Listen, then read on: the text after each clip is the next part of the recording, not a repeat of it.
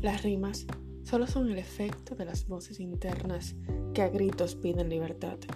Los versos sin rimas, sin melodías, sin estribillos ni tonos, suelen ser libertad. Libertad de un alma contagiada de amores eternos, amores fugaces, amores sin signos de puntuación, pero repletos de ortografía y diagramación en la esfera llamada prosa.